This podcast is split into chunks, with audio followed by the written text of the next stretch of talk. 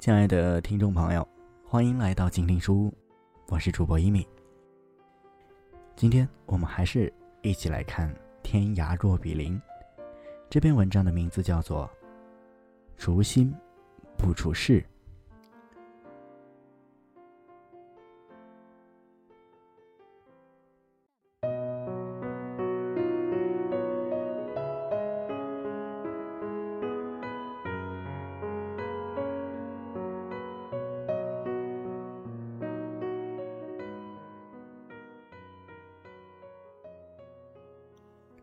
周末，随复旦哲学课堂来到绍兴大禹陵顺王庙，沿着古圣先哲的足迹，一边呼吸着五岳山间清新的空气，一边聆听复旦教授的人生哲学。第一天是复旦大学哲学系王德峰老师的课，《财富与人生：东方哲学与人生智慧》。前一天，我在新浪微博上介绍这个课程，有人在微博上留言说，王老师是复旦唯一被允许在讲课的时候抽烟的老师。来到课堂，果不其然，王老师开篇第一句话：“请允许我先抽支烟。”我讲课时不抽烟就会萎靡不振，几支烟过后，越来越进入意境。与其说是讲课，不如说是文化漫谈，大多是在介绍哲学。王老师不是在讲哲学，而是在烟雾缭绕中，他的思路和他的语言本身就是哲学。以前读南怀瑾的书，在序言和介绍中知道，是根据他的一些课堂讲话录音整理而成的。因为没有身临现场的缘故，我总怀疑整理者根据录音做了不少的增删、修饰、考证等后期工作，才成为那些经典的书籍。听了王老师的课，我不再怀疑，因为确有人可以不用讲稿、不用提纲，思想的直接流露便是涓涓细流、滔滔江水；言语的直接倾吐。便已是优美的文学，洞彻的思想，无需修饰，无需增改，少一字欠妥当，多一字嫌造作，真是佩服之极。晚间和同学们在绍兴河畔游走，天明兄一路亦兄亦友般关切闲谈。谈到老师讲课的内容，我印象最深的便是老师讲到的“除心不除事”。我们中国哲学讲究的是出世的精神和入世的智慧，因为谁也逃离不了这个世界，即便闲逸如竹林七贤。老师讲课很有艺术，题目是财富与人生，但通篇一直讲的都是人生，最终结束时用一句话作为财富这个主题的落脚。今天。我就不讲财富了，你们的财富就是你们的人生，高度概括。诚如前一晚喝酒时，许班长对我们说：“我们都不是为了活着而活着的人，我们需要的是思想。”那晚同学们都喝得很尽兴，我以水代酒，用上课的逻辑记录下同学们关于财富与人生的思想。此间的同学都不乏财富之道，最大的财富就是人生。所以，投资管理、企业管理最终都统一于对自己的人生的管理。管理好人生，就是最好的财富管理。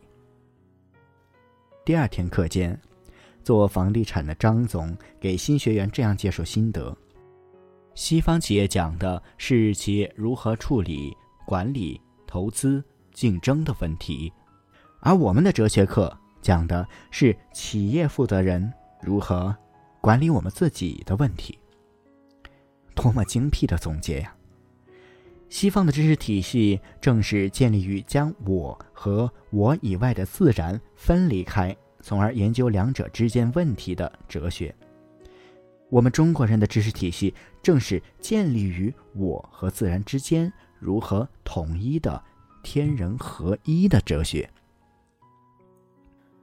王老师讲到哲学中的一个常见命题，现实生活中常常被我们忽略：是风在动，还是帆在动？亦或是我们的心在动？也许正是因为我们把握不了其中的真谛。才常常被我们忽略。确实，以我们人类现有的知识是回答不了的，或者说，唯物唯心者之间，或者别的有不同见解者之间，谁也说服不了谁。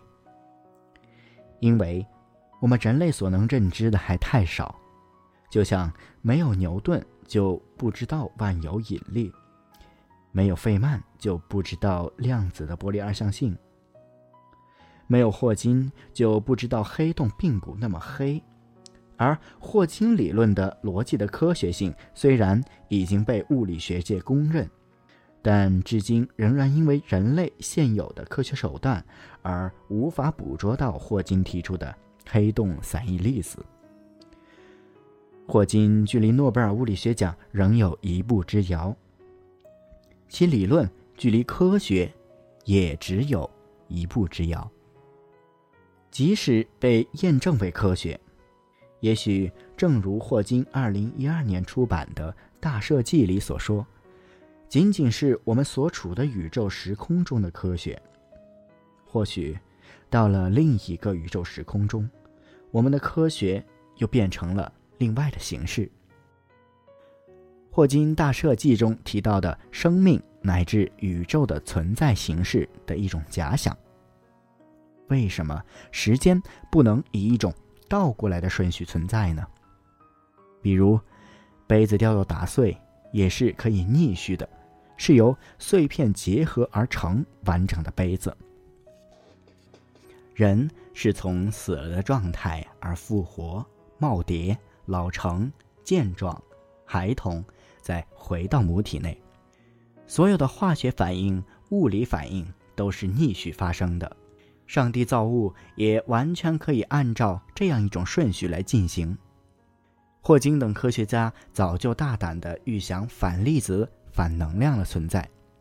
或许，这样一个逆序的宇宙时空本来就是存在的，只是我们地球上的人类无法穿越过去而已。二者发生碰撞时就湮灭为零，也正是我们佛家两千年前所说的“色即是空”。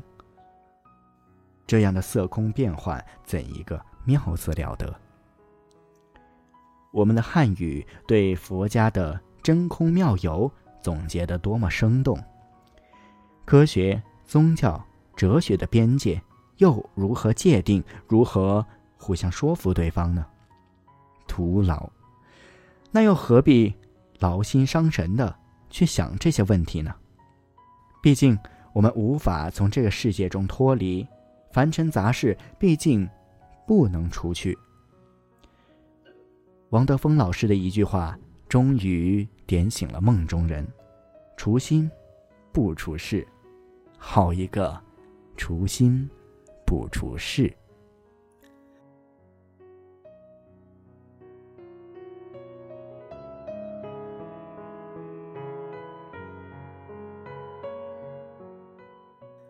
好了，今天的文章就读到这里，也欢迎您继续关注静听书屋接下来的节目。我是主播一米，我们下期再见。